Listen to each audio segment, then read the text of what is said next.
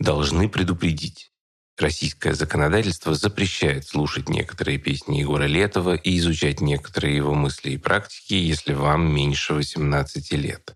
В нашем подкасте, который носит информационный и просветительский характер, звучит нецензурная лексика. Мы посчитали возможным оставить ее исключительно для более полного анализа творчества Егора Летова. Мы сделаем таким образом, что мы типа накачаем, вот, и в этом состоянии расколешься, а мы это подадим так, что ты стукай. А когда, в общем, перед таким выбором стал, я решил, в общем, что это, терять типа нечего. Ну, вот, решил покончить с собой, написал довольно большое количество песен, типа кончая вот с собой под влиянием такого-то такого майора и так далее. Ноябрь 1985 года. В Москве завершается матч на звание чемпиона мира по шахматам. Гарри Каспаров становится самым молодым чемпионом в истории. В Женеве впервые встречаются лицом к лицу американский президент Рональд Рейган и новый генсек КПСС Михаил Горбачев. В Советском Союзе уже провозглашен курс на ускорение, но Чернобыльская АЭС пока работает, а Берлинская стена еще стоит. В это время в сибирском городе Омске местные агенты госбезопасности активно работают по новой цели. Это любительская рок-группа «Гражданская оборона». Егор Летов, которому недавно исполнился 21 год, и его друзья. Их почти ежедневно таскают на допросы в КГБ. Вменяют хранение запрещенной литературы, исполнение неправильных песен и прочие попытки раскачать лодку. Некоторые друзья Летова не выдерживают и подписывают показания, которые от них требуют. Сам он, в конце концов, решает, что лучше будет умереть. Он сочиняет записку, в которой так и пишет «Кончаю с собой под давлением майора Мешкова Владимира Васильевича». Говорит Егор Летов из интервью 89 года. На следующий день меня забрали, а я собирался вот с собой кончать примерно вторник, когда было воскресенье. Вот на следующий день меня забрали прямо утром, прямо на машине забрали, прямо на улице, затолкали этот Волгу и увезли. Сказали, ну раз ты такой герой, типа ладно, типа дело пока прекращаем, неопределенный срок. Вот. И отпустили меня. То есть я приехал домой, буквально через пять минут меня забрали в психушку.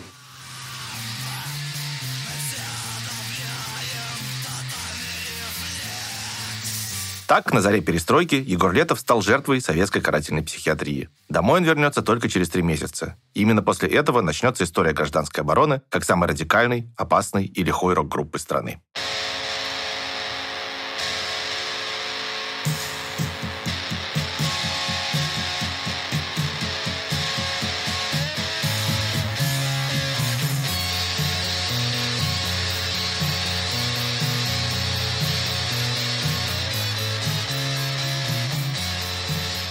Привет, меня зовут Александр Горбачев, я музыкальный журналист, сценарист, редактор. Вы слушаете подкаст «Он увидел солнце». Наш герой – Егор Летов, поэт музыкант, продюсер и политик, одна из самых влиятельных фигур в российской культуре последних 50 лет. В этом подкасте мы расскажем удивительную историю его жизни. Я хочу попробовать показать, как реальность формировала песни и взгляды Егора Летова, и как они, в свою очередь, меняли реальность.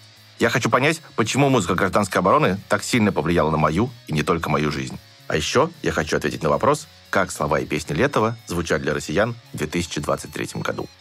Чтобы рассказать историю Летова максимально достоверно, я прочитал, послушал и просмотрел практически все интервью, которые он успел дать за свою жизнь. А команда создателей подкаста поговорила с людьми, которые лично знали Летова, играли с ним, распространяли его музыку или просто много лет думали и писали о ней. Прозвучат в подкасте и фрагменты интервью, сделанные для других проектов. Кто-то из тех, кто их давал, уже умер, до кого-то мы просто не успели добраться сами. Каждый эпизод подкаста расскажет об одном из ключевых этапов в творческой и общественной биографии Егора Летова. Второй выпуск о том, как Летов обвинил майора КГБ в своей смерти.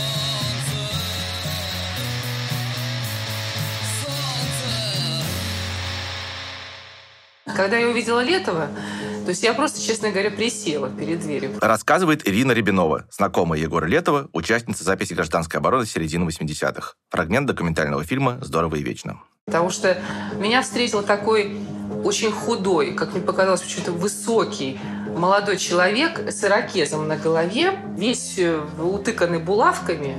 Вот. И я совершенно не ожидала, что такое может быть вообще. То есть он как с луны свалился. Это было самоубийство быть таким. Самым натуральным образом. Итак, немного пожив в Москве, в 83 году 18-летний Егор Летов возвращается в Омск. Он переполнен чужой музыкой, книгами, кино и начинает заниматься собственным творчеством. За один 83 год он пишет почти три десятка стихотворений и песен. Дальше еще больше. Он одевается как панк и отчетливо выделяется из толпы. Правда, параллельно ему надо как-то зарабатывать и кем-то работать. Говорит Егор Летов из интервью в Донецке, 2002 год. У меня профессия штук, наверное, 20 было. Кем я только не был. И телефонистом я был, и даже мясо продавал однажды. Вот. Ну, в частности, художником был. Программистом работал одно время. Впрочем, работа – это всего лишь необходимое зло. Главное, что Егор Летов создает свою первую рок-группу. Она называется «Посев», и вызов тут есть уже в самом названии. Вообще, амбиций у Летова сразу было много. Он назвал группу «Посев», в честь иммигрантского антисоветского издательства, за книги которого тогда забирали сразу же. Настолько оно было запрещено. Рассказывает писатель и философ Алексей Цветков. То есть сначала Летова вело такое реактивное желание оттолкнуться прочь от советского. Все, что угодно, лишь бы не нравится вам. Дерзкое стремление троллить действующую власть и господствующую идеологию, а тогда такой троллинг мог стоить очень дорого. Говорит Егор Летов в пресс-конференции в Москве, 2000 год. Понимаете, дело в том, как бы сказать, мне, может быть, неловко это говорить, да? Но у меня подход был однозначный. Когда я собрал первую свою команду, вот посев называлась, вот, собрал их по принципу такому. Я набирал людей, которым было не стыдно. То есть все, что они делали, у них не было ни одного комплекса по отношению с группой какой-нибудь там Кис, там Лазепы и так далее, там Юрий Анхип, понимаешь, и так далее, понимаешь, там Дюв Папал, там, понимаешь, чтобы у них вот этого не было. Это люди, которые должны были играть вещи, и они считали себя в центре угла. Таких, в принципе, не было практически. То есть они на меня смотрели как сумасшедшего, потому что я сказал, что то, что мы сейчас будем делать, это будет круче, чем все вообще в мире. Вот это, все, все это говно. Все эти это все надо забыть и выкинуть. Какие все это дерьмо. Понимаешь, что Это только от этого надо отталкиваться. То есть брать на, на вооружение, но отталкиваться и выбрасывать вот, помой. Здесь нужно небольшое техническое пояснение. Егор Летов очень внимательно относился к своим архивам, но иногда имел свойство дорабатывать свои же записи постфактум из другой, скажем так, эстетической перспективы. Именно это случилось с песнями группы «Посев». В конце 80-х Летов выпустил целый альбом с этими песнями, но большинство из них он перезаписал заново, в стилистике и в звуке гражданской обороны. Этот альбом так и называется «Посев», и на нем перемежаются песни, записанные оригинальным посевом, и песни, записанные гражданской обороны. И они очень сильно отличаются. Вот давайте сравним. Например, фрагмент песни «На наших глазах». Это запись июля 85 года, оригинальный посев.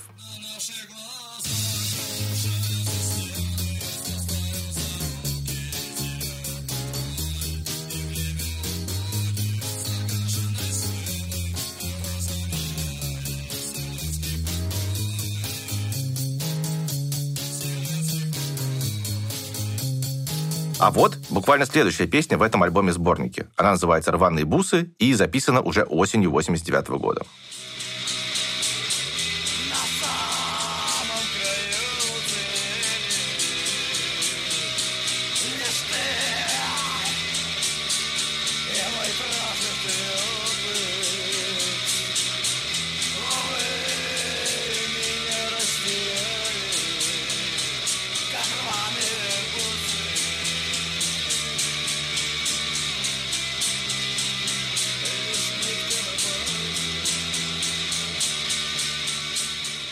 Разница слышна очень хорошо. В оригинальных записях посева не только другой звук, в них даже другой голос. Здесь еще нет искрящего электричества, еще нет летовского рыка, еще нет напряжения, которое гарантированно выбивает любые лампочки.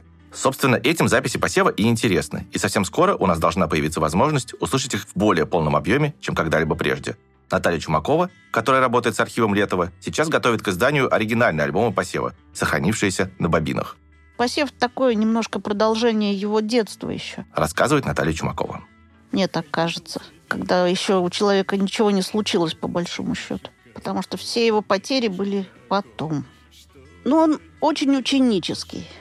То есть видно, что человек ищет свою какой-то вот э, свой звук, свой голос, но вот он еще совершенно не найден, он пробует. И, конечно, там очень мало какой-то агрессии. Там есть, конечно, песни, по-моему, уже вот что-то такое вот несколько протестное, но это вообще другой совершенно уровень протестности, который возник потом. Что мы слышим в тех записях посева, которые доступны сейчас? Панк-рока там совсем немного, и он весь такой комический, дурацкий, домотканый. Много песен так или иначе отсылающих к культуре хиппи. И еще больше песен, на которые явно повлияли регги и тутоун, британская версия музыки ска конца 70-х. Это, пожалуй, тема для отдельного исследования. Сам Летов всегда охотно называл десятки любимых групп, однако ска и регги в этих перечнях попадались очень редко. При этом влияние этой музыки заметно и в песнях, и, например, в одном из тогдашних прозвищ музыканта – Джа Егор.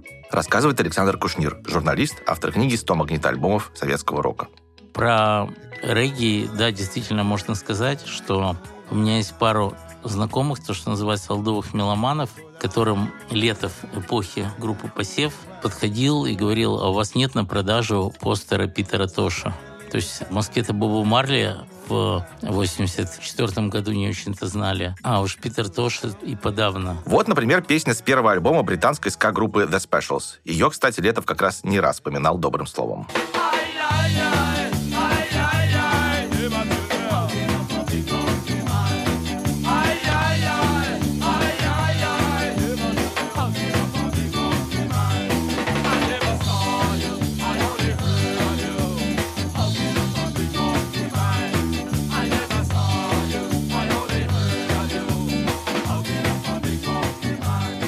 А вот песня «Жирный кайф», 84 год. Это уже совсем ранняя гражданская оборона, а не посев. Но разница в тот момент невелика.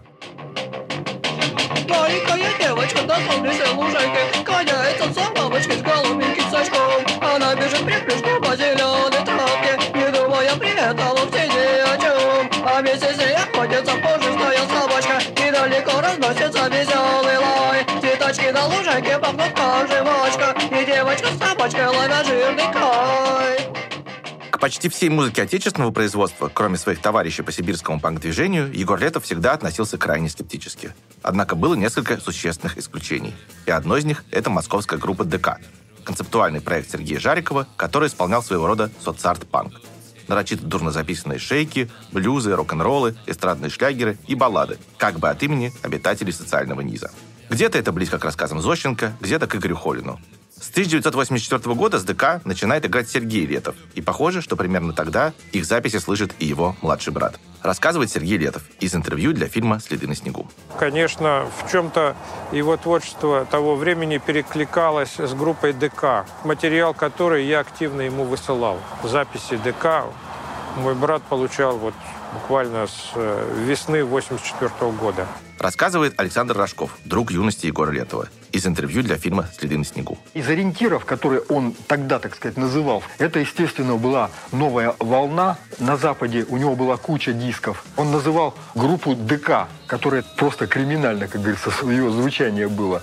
А он говорил, вот, говорит, ДК, это как раз та группа. Я собираюсь работать в том же примерно направлении, но круче. И действительно, у раннего Летова много такого вот, скажем так, горцующего стеба. Вот, например, посевовская песня «Эй, бабища, блевани».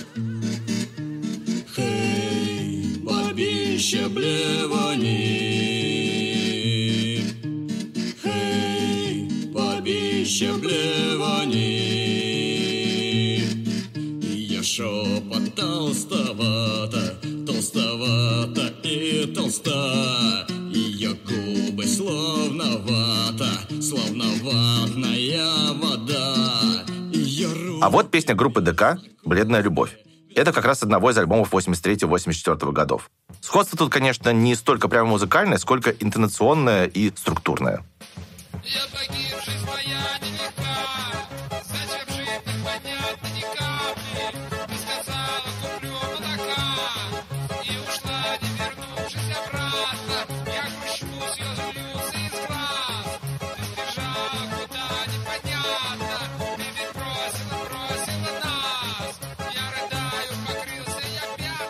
Как легко заметить, в ранних песнях Летова много смешного и веселого, хотя обычно это не те эмоции и впечатления, с которыми ассоциируют гражданскую оборону. О специфике летовского смеха мы еще поговорим, а тут надо сказать, что изрядную долю комизмов происходящее привносит новый знакомый Летова. Константин Рябинов, он же Кузя УО, он же Кузьма, человек, который станет ключевым творческим партнером Летова на ближайшие полтора десятка лет. Рассказывает Константин Рябинов из интервью для фильма «Следы на снегу». Мы дружили с детства с таким Шуриком. Ну, его зовут Иван Морков вообще-то. Ну, уже не зовут, потому что он умер. где-то году в 78-м, наверное. Он сказал, давай музыку играть. Вот, рок. Я говорю, ну давай, поскольку мы всегда вместе болтались, то ну, решили тогда музыку играть. Поскольку я каждый вечер после работы приходил к нему, я смотрю, там сидит такой вот волосатый человек и чего-то убористым почерком пишет, ну потому что на какие-то вопросы, там анкета какая-то, в общем, отвечает. Вот это оказался летом. Мы решили играть музыку вместе. Посев существовал параллельно с обороной, то есть просто два разных состава. Рассказывает Наталья Чумакова. А оборона обусловлена приходом Кузьмы. То есть они познакомились с Кузьмой, решили, что они хотят что-то вместе делать. Ван Морг, он быстро отпал, потому что они с Летовым совершенно не сходились ни в человеческих, ни в каких-то мировоззренческих, в общем, делах. Кузьма остался, само собой. И вот, собственно, даже в посеве он уже есть. А потом они решили, что группа должна быть вот какая-то иная. Вот создали гражданскую оборону. Вот, собственно, 8 ноября 84 Как и посев, гражданская оборона сразу развивает бурную творческую активность. За следующий год они на разные лады пытаются записывать свои песни с помощью доступных технических средств. В ранней обороне больше панка, чем в посеве, но он тоже пока довольно безобидный. Мне лично кажется, что именно в этот период оборона больше всего похожа на полностью равноправное сотрудничество Летова и Кузьмы. Здесь очень много комического абсурдизма, свойственного Рябинову. Вскоре они сочиняют свой первый хит на все времена. Это песня «Зоопарк», и она как раз очень характерна для ранней обороны. Никакой политики, чистый и в чем-то даже инфантильный аутсайдерский гимн. Как и многие мои ровесники, я часто в первый раз слышал разные песни Летова не в авторской версии, а в чем-то исполнении под гитару. Так вот, про песню «Зоопарк» я долго даже не подозревал, что это гражданская оборона. Настолько она была не похожа на «Насрать на мое лицо» или «Иуда будет в раю».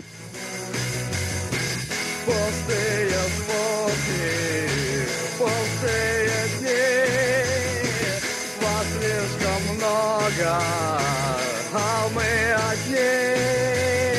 В руках ребенка сверкает нож,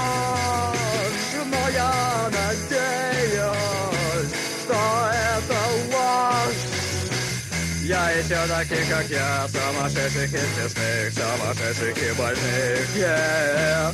А когда их найду, мы уйдем отсюда прочь, мы уйдем отсюда в ночь, мы уйдем из опаска. Мы уйдем из опаска. Говорит Егор Летов из интервью 89 года. То есть, когда мы в Мозаике была ситуация, как попели, по сути, у нас текста не имели вообще ничего даже, не тоже политического. Но какой-то был, конечно, экстремизм, но такого, вот сейчас это слушается, как вообще такие детские дела. А по сути, это, в общем то, что мы делали, это был панк, в общем-то. Ну Вот. И, видимо, из-за названия, и, там, из-за поведения и так далее. То есть, власти к нам какое-то такое внимание имели, в общем. Действительно, про советскую власть у ранней обороны практически ничего не было. Но при этом, в общем, понятно, от чего могли насторожиться омские чекисты. Странный парень, у которого брата выгнали из школы за антисоветчину, возвращается из столицы, вызывающе одевается, всячески выходит из ряда вон и поет, ну вот что-то, например, такое.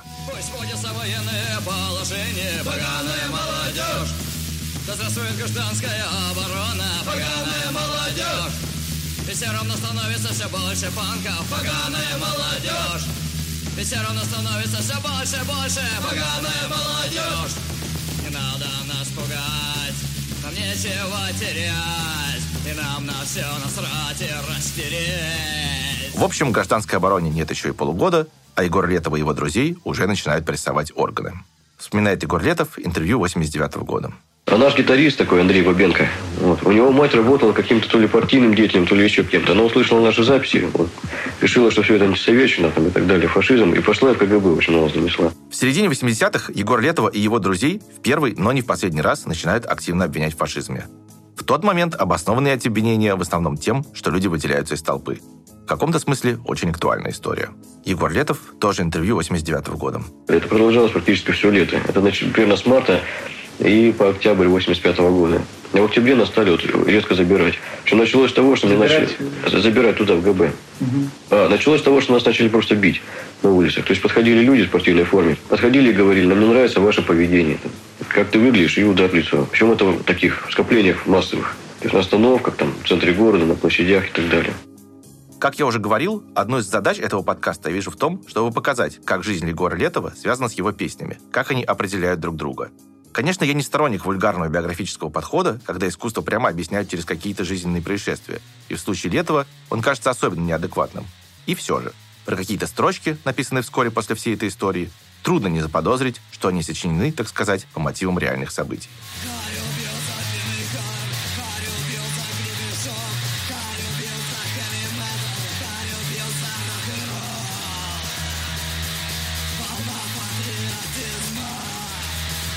Тогда в КГБ ну, надо было как-то выслуживаться. Где вот в Омске найти нормального диссидента? Рассказывает Наталья Чумакова. Надо же кого-то найти. Вот есть диссидент, прям вот готовенький. Давайте-ка его. И там было еще так, что он действительно был лидером, а все остальные очень легко раскололись.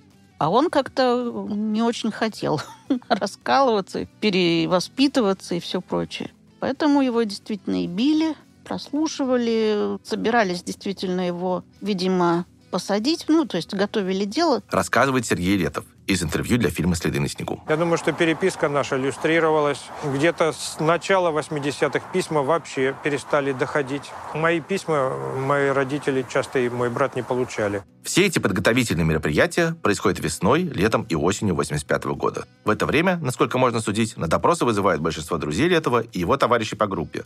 По всей видимости, многие из них подтверждают, что человек он действительно антисоветский. При этом гражданская оборона все это время продолжает записывать свои песни, вплоть до конца ноября. Вот это, кажется, последняя вещь, записанная до того, как КГБ пришел уже за самими Летовым и Кузьмой. И это, кстати, один из главных хитов ранней обороны, в котором есть и ска-грув, и хиппи-словечки, и такая детская анекдотическая провокационность, и абориутский абсурдизм. Песня называется «Детский доктор сказал ништяк». Детский доктор сказал ништяк, Глеб Матвеевич сказал вообще, Фрол Михайлович сказал, сказал, Сказал вообще, Лев Абрамович сказал нон-стоп, Мы сказали на базаран.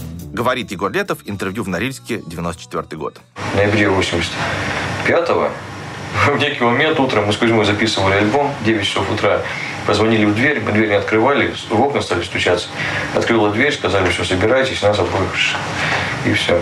Рассказывает Константин Рябинов, он же Кузьма, из интервью для фильма «Следы на снегу». Допустим, почему в этой песне прохожие идут на выбора, в руках листки, в глазах тоска. А я говорю, нет, не так. Э, В руках листки, а в устах ура. Ну, это, в общем, как к ним эти записи попали, совершенно непонятно. Но то, что разговоры прослушивались, это понятно. Говорит Егор Летов, интервью 89 года. Раскрутка идет по пунктам. Вот Пункт А, вот такая-то книга. Где ты ее взял? Там, ну, у меня был там Набоков приглашение на кассе. Ну, книжки у меня изъяли. То есть был обыск дома. То есть не официальный обыск, а именно такой, как бы добровольный обыск. То есть приходит человека четыре и всю комнату обыскивают. То есть без санкций на обыск такой. Вот изъяли у меня четыре пластинки, Sex Pistols, изъяли на Мэнзи Босс. Изъяли даже Булгакова, Мастер Маргарита. Причем хотели даже Андрея Битова изымать. Причем непонятно почему. Совершенно эти вещи непонятно. Ну вот. И стали пугать, откуда ты их взял. Допросы были долгими, изнурительными и продолжались день за днем. Именно в этот момент Егор Летов решил, что покончит с собой и обвинит в этом майора КГБ Мешкова. И именно после этого его отправили на принудительное лечение в психиатрическую клинику, а Константина Рябинова служить в армию, в Казахстан. В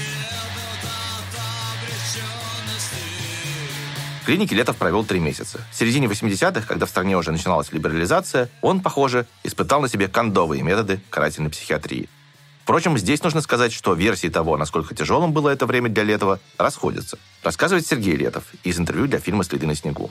Мама рассказала мне о том, что она связалась с докторами, она врач-невропатолог, работал на призывной комиссии. Ввиду этого многих врачей, психиатров, дети, которые должны были идти в армию, у них было совершенно естественное советское желание заручиться с ней хорошими отношениями. Они между собой, врачи, поговорили, и они пообещали, что ничего, кроме витаминов, никаких ни галоперидолов, никаких, в общем-то, отупляющих лекарств он получать не будет. Возможно, это обещание не было соблюдено, потому что сам Егор Летов неоднократно вспоминал о том, как его накачивали психотропными препаратами и как его радикально изменил этот опыт. Говорит Егор Летов из интервью в Норильске 94 года. Психушки меня накачивали свердозами. То есть я понимал, что сознанию плохо, там тому плохо. Я в некие моменты даже ослеп. То есть меня не, не лептило, накачали. Вот, я около 4 часов слепой был, бил этим меток. Тогда я понял, что есть некий блок, который можно ставить в сознании, и ничего не страшно. Вот. После этого начал писать очень активно и начал сочинять другие песни. Здесь сравнивать Достоевского был период до того, как когда он на виселице стоял с мешком на голове и с петлей на шее. Вот. Когда его помиловали, и другой период, после чего он начал писать братья Карамазов и так далее. То со мной, собственно говоря, это произошло, поэтому я благодарен. В других воспоминаниях Летов рассказывал, что в какой-то момент он понял, чтобы не сойти с ума, он должен творить. Прямо в больнице он начал сочинять стихи и прозу. И каждый день передавал написанное своему другу, Олегу Садакову по прозвищу Манагер, который приходил его навещать. Рассказывает Наталья Чумакова. Конечно, психушка и вот это преследование КГБ долгое еще до этого, оно его сильно изменило, очень сильно как-то обозлило, то есть он изрядно озверел, конечно. Из больницы Егор Летов вышел в марте 86 года. Сам он говорил, что его выпустили сразу после того, как закончился 27-й съезд КПСС. По словам Сергея Летова, сыграло роль то, что он собирался устроить пресс-конференцию в Москве, пригласить на нее иностранных журналистов и заявить, что вопреки заявлениям властей о либерализации, в Омске человека подвергают карательной психиатрии за песни. Как бы то ни было, Егор Летов вышел на свободу во многом другим человеком и обнаружил себя в полном одиночестве. Кузьма был в армии, остальные бывшие друзья, по его словам, просто боялись с ним общаться. Говорит Егор Летов, интервью 89 года. А со всех, кто со мной имел дело тогда, со всех взяли некую подписку о том, что они не будут иметь со мной дело вообще. Там бумага называется официальное предупреждение, прокуратура заверенная, все. Иначе там три года, кому два года, там за хулиганство и так далее. А это воспоминания Егора Летова практически по горячим следам, конец 87 года. Решил записать альбом летом 86 года, красный альбом. Мне не дали. То есть там человек, который мне принес аппаратуру на дом, его взяли опять в КГБ, вот, ему там пригрозили тем, что если он там не заберет у меня аппаратуру назад, то у него там будут неприятности и с работой, и с женой, и с детьми, и так далее, где садик, и так далее. Но он тоже пришел, меня всю аппаратуру забрал, извинился, ушел. А, про нас появилась статья в местной газете, которая называется «По чужим голосам». Когда? Такая поносная. Это было где-то в мае, 30 мая 86 года. Ну, статья там обошла весь Омск.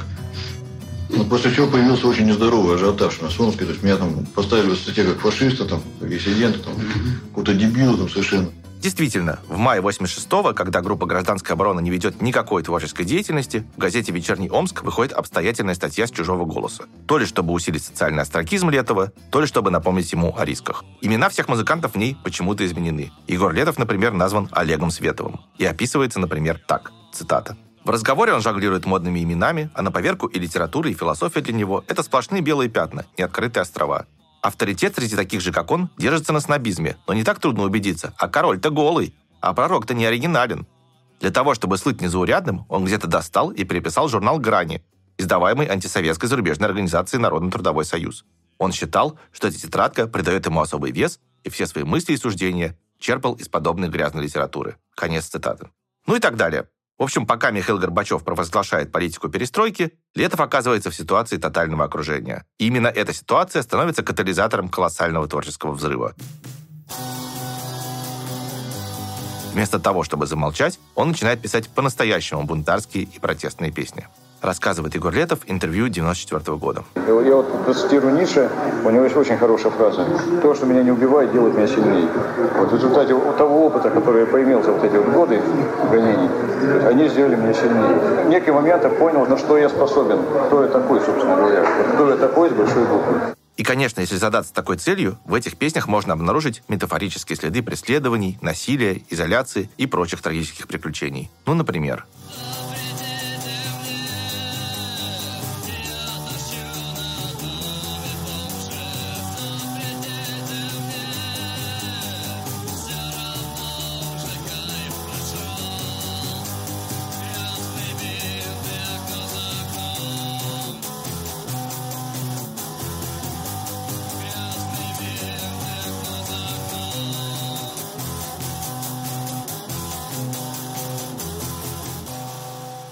Или вот. Твердые саги, медленный пинцет, вязкая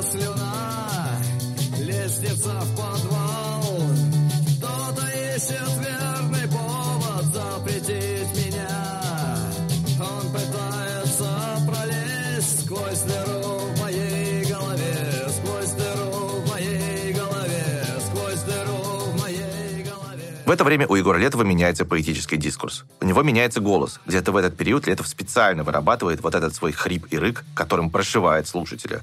У него, как мне кажется, меняется и отношение к реальности.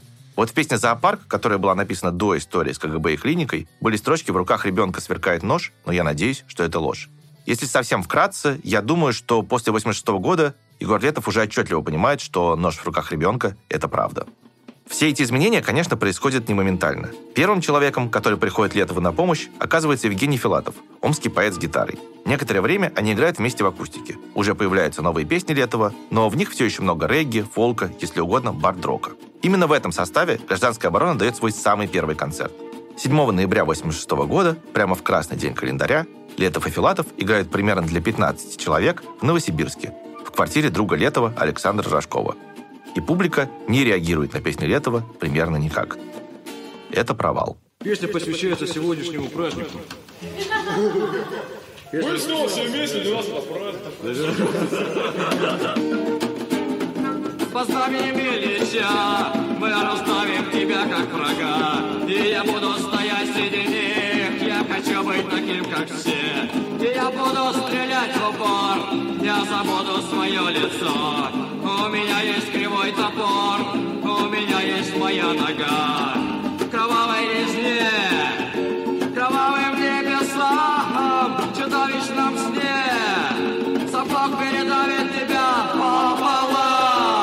тусовка такая, вся академовская. Рассказывает Валерий Рожков, друг Егора Летова, брат Александра Рожкова. Он на том концерте подыгрывал Летову на флейте. Из интервью для фильма «Следы на снегу». А она, ну, слушает только западную музыку, такую интеллектуальную, там, запад, говорит, им там этот, а тут под гитару какие-то панковские песни. Этот концерт, который Егор Летов назвал «Песни в пустоту», был записан и недавно официально издан. Там как будто даже слышно, как Летов пытается пробить стену непонимания, постепенно повышая градус.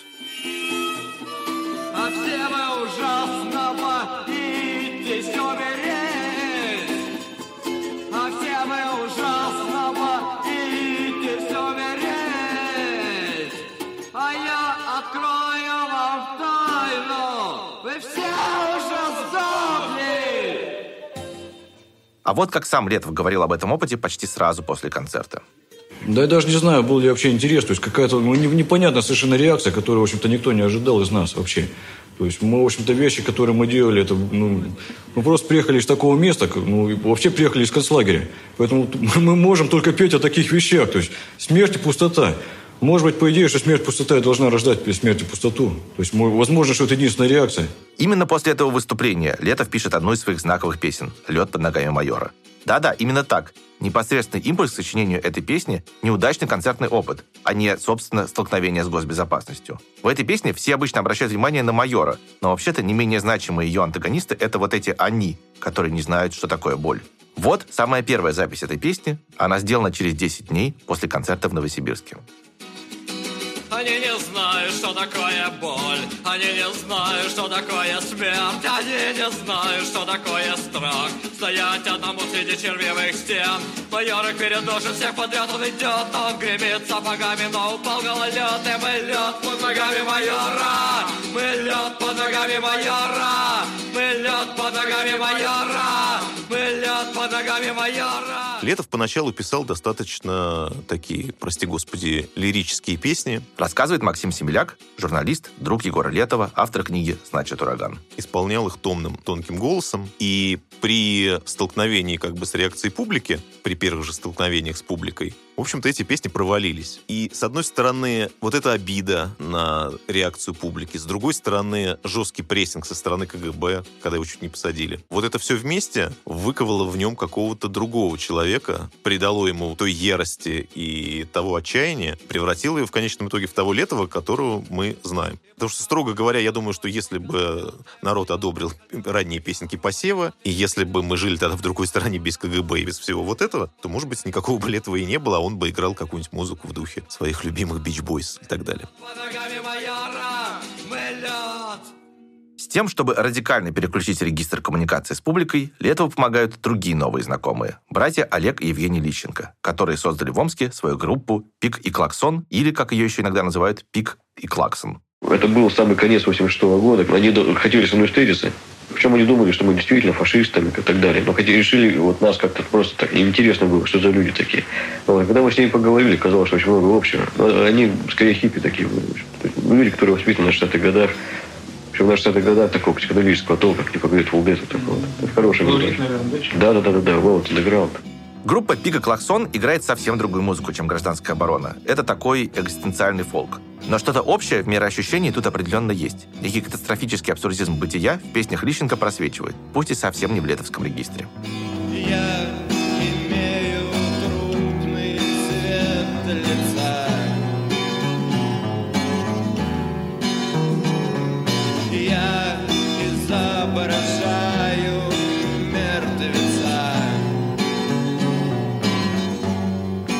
Помимо близких к Летову ценностей, у братьев Лищенко есть инструменты и звукозаписывающая аппаратура. Вроде советского магнитофона «Олимп», с помощью которого можно делать несколько звуковых дорожек и сводить их друг с другом. Осваивая эти магнитофоны, Егор Летов сначала записывает на них пару альбомов «Пика» и «Клаксона», а потом на какое-то время становится участником другой группы братьев Лищенко. Итак, научно-популярная рок-панк-группа Адольф Гитлер.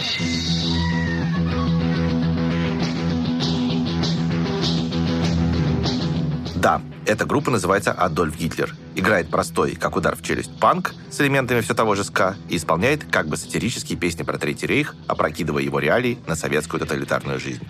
Поет в основном Евгений Лищенко, Егор Летов играет на барабанах и подпевает. Это очень незамысловатая, но очень вызывающая музыка.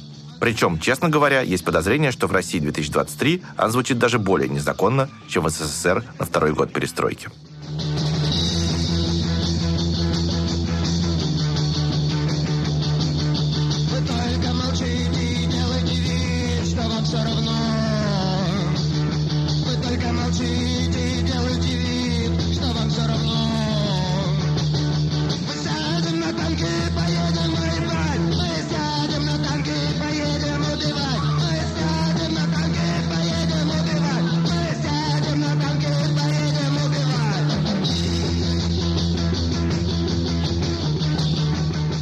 Самое удивительное, что уже через несколько дней после того, как группа Адольф Гитлер записывает свой первый и единственный альбом, она играет свой первый и единственный концерт. Причем происходит это на самом что ни на есть официальном рок-фестивале в Новосибирске в День космонавтики 12 апреля 1987 года. Рассказывает Александр Кушнир, автор книги «100 магнитоальбомов советского рока». В году 86 в стране появилась в регионах куча рок-клубов. Не только Ленинградский рок-клуб, самый первый, не только Московская рок-лаборатория, а и в других городах-миллионниках, в частности, и в Новосибирске. И всеми правдами и неправдами значит, решили весной 87 года в ДК Чкалова, это их местная мека, сделать первый новосибирский рок-фестиваль, на котором планировалось, чтобы выступили лучшие новосибирские рок-группы. И в качестве хедлайнеров две такие вишенки к торту. Одна вишенка называлась группа «Аукцион», вторая называлась группа «Звуки Му». Я пригласил звуки Му, аукцион и, господи, Наутилус. Рассказывает Валерий Мурзин, организатор фестиваля в Новосибирске, из интервью для фильма «Следы на снегу». И, разумеется, обком комсомола это дело запретил. Разумеется. И вот совместными усилиями Наутилус удалось отстоять. А на звуки Му, на аукцион у меня уже билеты проданы. А выступать-то некому. Я сижу вот так за голову схватившись. Подходят четыре паренька таких вот незаметных, таких маленьких. Они все невысокие были. И говорят, а можно у вас на фестивале выступить? Конечно, у Егора Летова и его друзей хватило ума не сообщать представителю рок-клуба название «Адольф Гитлер». Поэтому они аттестовались гражданской обороной. И Валерий Мурзин узнал это название. Он читал о группе в рок-журнале «Тусовка», который сам и выпускал в Новосибирске. Рассказывает Валерий Мурзин. И кто-то мне написал заметочку о том, что вот в Омске есть такая крутая группа, в которой играет брат знаменитого саксофониста Летова, но ее никуда не выпускают, потому что она совершенно скандальна. Там их репрессируют, и там и в дурку там чуть ли не сажают. Я думаю, ну, гады. Обкома, ну, я вам сейчас устрою. В общем, этот концерт, на котором были исполнены несколько песен Адольфа Гитлера и несколько песен Егора Летова, начался с того, что на сцену вышли трое молодых людей в агрессивном панк-макияже и заиграли вот так. Окей,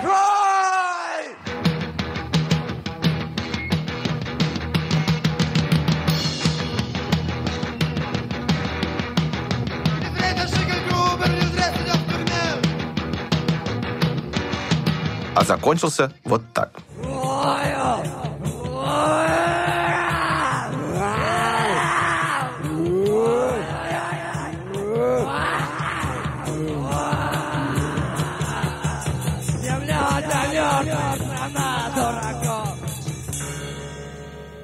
Не смешно на вас! Не смешно на вас! Не смешно на вас! Страна дураков. Дружок, после тебя еще будут выступать группы. Это что там, тебе что, похуй наш фестиваль, да? Сегодня мы закончили. Ты понял меня или нет? Выступление гражданской обороны продлилось неполные полчаса, но произвело незабываемое впечатление на всех присутствующих, включая официальных лиц. Название «Гражданская оборона» хорошее название. Ведь Если граждане хорошие, то и оборона хорошая. Рассказывает Олег Манагер Судаков из интервью для фильма «Следы на снегу». Часть времени, по-моему, была просто мертвая тишина. Все ждали, что сейчас вот придут люди в погонах, Концерт наш закончен. Всего хорошего. нацепят наручники и просто выведут. Потому что ну, об этом же нельзя говорить так открыто. Кстати, именно после этого концерта Олег Судаков, будущий лидер групп «Анархия» и «Родина», а также соавтор Егора Летова по проекту «Коммунизм», получил прозвище «Манагер». По его словам, когда в гримерку ворвался куратор фестиваля от обкома КПСС по фамилии Слуянов и начал отчитывать музыкантов, Судаков представился директором гражданской обороны и начал ему оппонировать, рассказывая про обновление советской жизни и приводя цитаты из Михаила Горбачева. Ну а поскольку в тусовке были приняты англицизмы, директор быстро превратился в манагера, то есть менеджера. Рассказывает Александр Кушнир. Этот концерт, он вошел в легенды, и среди журналистов, моих коллег, появилась модная фраза, что панк-рок существовал в СССР всего 20 минут. Ну, на самом деле 25 на концерте гражданской обороны в Новосибирске. Все остальное — это уже постпанк. В итоге, после выговора от администрации, музыканты Адольфа Гитлера благополучно уехали домой в Омск. Но опыт этого фестиваля, кажется, сильно повлиял на Егора Летова. В Новосибирске он познакомился с людьми, которые станут его ближайшими друзьями и соратниками. Например, с Янкой Дягилевой и Вадимом Кузьминым по прозвищу Черный Лукич. На фестивале Летов увидел, как его песни могут работать и воздействовать на людей, если пустить через них ток. После этого Летов, конечно, играл в акустике и иногда записывал эти концерты, но основной формой жизни гражданской обороны навсегда стало электричество. Собственно, на момент концерта в Новосибирске гражданской обороны как группы фактически не существовало. Заряд энергии, полученный в результате этого лихого получаса, был настолько силен, Летов понял, ему больше никто не нужен. По приезде в Омск, в ожидании неизбежного наказания за свою новосибирскую провокацию, он на аппаратуре братьев Лищенко за несколько недель записывает сразу пять альбомов гражданской обороны один за другим. Несколько десятков оголтелых и звонких песен. Записывает дома, так, что слышат соседи. Записывает в одиночку. Сам играет на всех инструментах, сам поет, сам занимается сведением. А теперь представьте Омск того времени. Рассказывает Сергей Попков, последний директор гражданской обороны. У тебя один четырехдорожный магнитофон, один микрофон МД-200. Ну, кто знает, понимает, это совсем убогое техническое средство, да? И все это человек записывает, вопреки соседям и милиции, в своей квартире. Да это что такое? Это нужно на четырехдорожном магнитофоне сделать наложение. Это целая история. То есть на одну дорожку пишется один инструмент, на другую другой. Рассказывает Наталья Чумакова. Потом на другой магнитофон это все скидывается. Ну, например, там барабан и бас, гитара, голос. Вот поэтому довольно специфическое сведение у этих альбомов. Ну, чтобы как-то привести это в какой-то удобный вид, ну, приходилось немножко всячески изощряться. Среди этих технических ухищрений было, например, такое. У магнитофонов «Олимп» было две скорости, и когда Летова нужно было сыграть относительно сложную барабанную партию, он записывал ее на более медленной скорости, а потом ускорял, накладывал голос уже на этот ускоренный вариант. Кое-где в альбомах 87 года этот специфический метод хорошо слышен. Вот, например, песня «Психоделический камешек».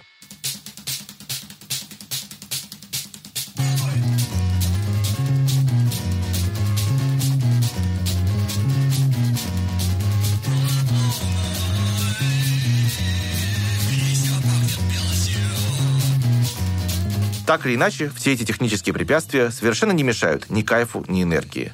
Кажется, именно в этот момент Егор Летов в полной мере становится рок-звездой. Пусть пока и только у себя в комнате. Рассказывает Егор Летов из фильма «Здорово и вечно». Я когда писал «Мышеловка», это первая запись моя вообще. Я записывал ее, я никогда не думал, что ее кто-то будет слушать вообще. Я вдруг неожиданно осознал, что вот никого мне не интересно так слушать, как свою собственную запись. Я тогда включил ее и по комнате стал скакать до потолка и орать. Рассказывает Александр Рожков из интервью для фильма «Следы на снегу». Здесь надо сказать про какую-то совершенно феноменальную трансформацию, которую действительно я не могу объяснить до сих пор.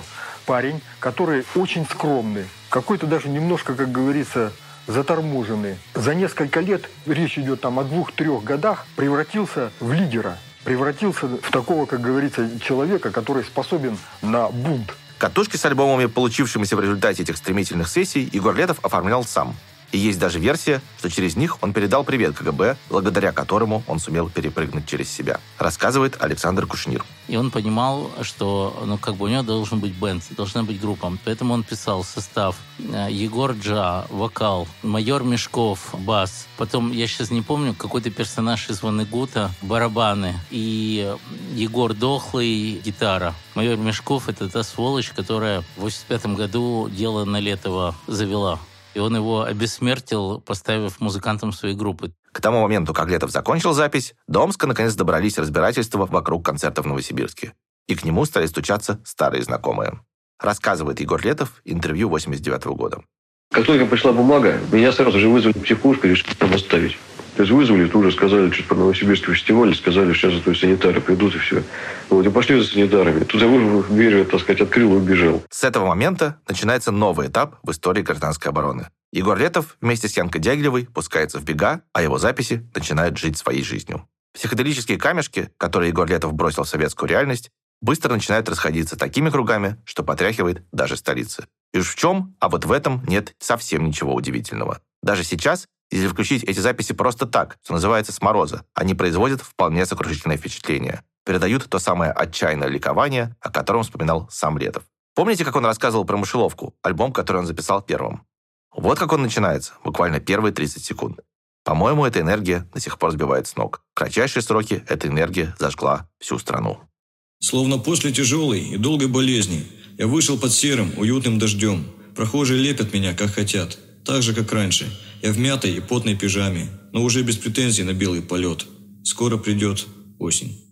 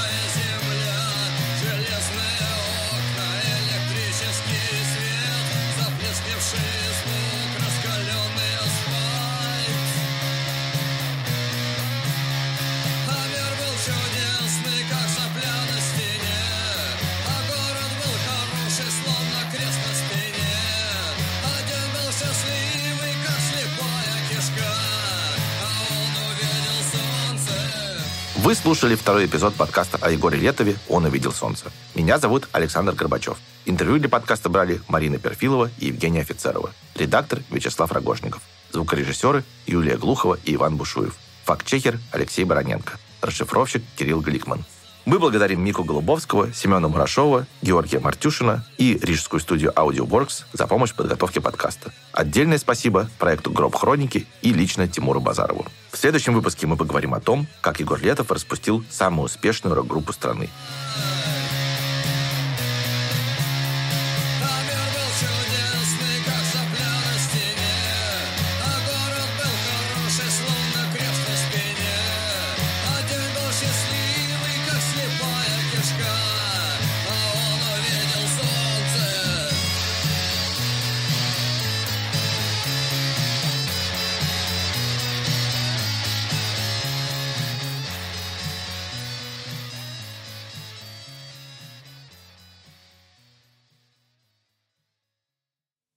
Следующий эпизод подкаста будет опубликован в открытом доступе через неделю. Но прямо сейчас вы можете послушать «Он увидел солнце» целиком по подписке в приложении Apple Podcasts.